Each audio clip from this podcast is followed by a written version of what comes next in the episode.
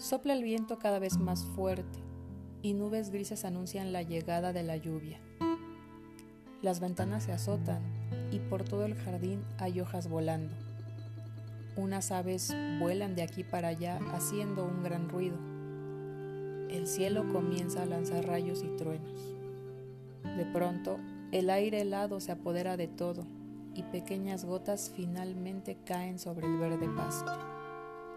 Sin prisa, ella sigue recorriendo las líneas del libro que tiene entre sus manos.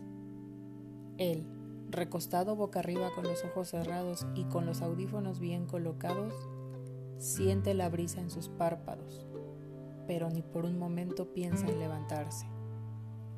Qué lejos están aquellos días en que ambos contemplaban las nubes blancas bajo el rayo del sol, mientras compartían canciones, sonrisas y memorias.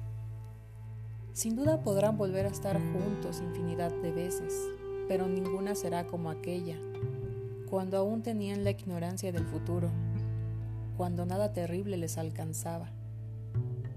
Pero hoy, ella con ese libro del que no logra entender ni una sola palabra, y él con esa música que no alcanza a escuchar, lo único que pueden sentir es el frío de la tarde y cómo se van perdiendo sus ganas de mirar nuevamente al cielo.